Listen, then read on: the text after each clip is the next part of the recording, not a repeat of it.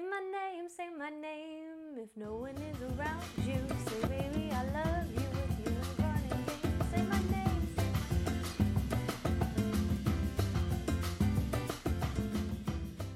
Hola a todos, espero que ustedes son de buen ánimo, in a good mood. Y si no están, vamos a cambiarlo con la primera canción de nuestra serie de karaoke. Como ya expliqué en episodio 8, el episodio donde explico mi método de implementar cantando en tu práctica de inglés, vamos a revisar una canción juntas para aprender ambos la tema de la canción y las frases y palabras avanzadas o distintos de la canción.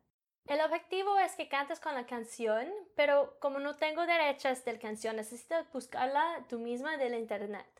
Durante esa serie, el sistema que vamos a seguir es así. Voy a poner el título de la canción en la descripción del episodio. Busca la letra entera por internet y notar las palabras o partes que no conoces antes de escuchar el episodio. Y también escucha la canción una vez. Poner el título en Google para buscarla con la palabra lyrics. Lyrics es letras en inglés y es escrito L, Y, R, I, C, S. Lyrics. Voy a clarificar las partes difíciles de la canción en el episodio. Lo que debes hacer después es cantar la canción mientras leyendo las letras, repetir tantas veces hasta que puedas cantar sin las letras.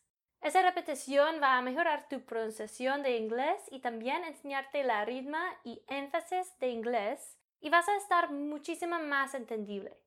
No te preocupes si olvidas las definiciones de las palabras cuando cantas. El intento del primer parte es que conectes con la significado de la canción, pero el objetivo de esa práctica es que enfoques en cómo necesitas mover tu boca y que trabajas los músculos en tu cara. En inglés, los músculos en tu cara necesitan estar mucho más tenso de cómo estás habituada cuando hablas español. En español, tu cara es bien relajada, entonces puede ser difícil hacer la pronunciación correcta de inglés al principio. Es por eso que algunos gringos ingleses suenan raros cuando hablan español. Si digo esa frase con mi cara tenso, como estoy habituada de hablar en mi idioma nativa, inglés, voy a sonar así. Hola, mi nombre es Erin y si hablo con una cara tenso, en español sueno ridículo. Cada otra semana voy a publicar un nuevo episodio de karaoke. Voy a elegir una variedad de música para que espero al menos unas de ellos van a estar a tus gustos. Pero también quiero elegir canciones que pueden estar cantados si quieres ir a un bar en Norteamérica y cantar karaoke y participar en un poco de cultura. En episodio 8 aprendimos una canción de America's Sweetheart, Whitney Houston, I Wanna Dance with Somebody. Música de los ochentas está siempre una buena elección para karaoke.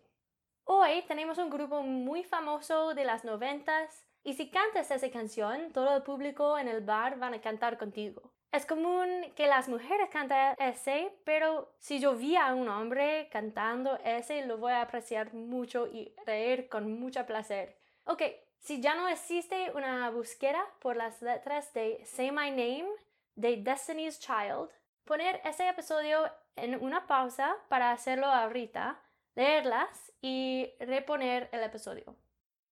¿Lista? Vamos pues. La idea de la canción es que su novio, boyfriend, ha cambiado la manera de que él habla a ella y su acusación es que él es con otra mujer. El título, Say My Name, es Di mi nombre. Primera, revisamos la palabra game. Probablemente ya sabes que game es un juego, pero hay algunas versiones de jerga con esa palabra, entonces la significado de game depende en contexto y puede significar algo intangible. La primera es la frase Are you game? que pregunta si te animas de hacer alguna propuesta. Es normal escuchar ese de una forma que no tiene gramática correcta. Vamos a perder el parte are y decir solo you game. Para ustedes quienes son cazadores, big game es casa mayor, animales grandes como ciervo o venados. En el contexto de la canción hablamos de alguien, normalmente un hombre que tiene contoneo en su comportamiento, alguien que tiene una confianza en su misma para ganar el interés de mujeres. Puedes recordar ese jerga en ese contexto en pensar de amor como un juego. La palabra ain't es jerga, no es correcta gramaticalmente, y vas a escuchar esa conjunción muchísima en el sur de los Estados Unidos. Ain't es una conjunción de are not. O a veces también am not, is not, has not, have not. Evidentemente es una negación de lo que es dicho, como no es, no estás, no has, como no has llamado mi baby. Próximo ella dice, You're acting kind of shady. Shady literalmente es con sombra o sombreado. Ese puede ser jerga para explicar un lugar o alguien quien es sospechoso o, o quizás un negocio turbio y deshonesto. Vas a escuchar kind of como una conjunción informal así. Kinda. La suena cambia un poco, es más relajada. Kind of kinda. Kinda or kind of significa hasta un cierto punto, poco, casi, más o menos. Entonces, ella demanda porque de repente él se comporta poco turbio. Sudden change es un cambio repentino. Any other day, I would call, you would say. La palabra would es como will en el pasado. Y ella describe lo que normalmente él dice a ella. Would y will explica una acción habitual. En otros contextos, would puede ser una forma auxiliar de condicional y no hay una traducción en español. Puede estar dicho también para comenzar una pregunta para estar más educada.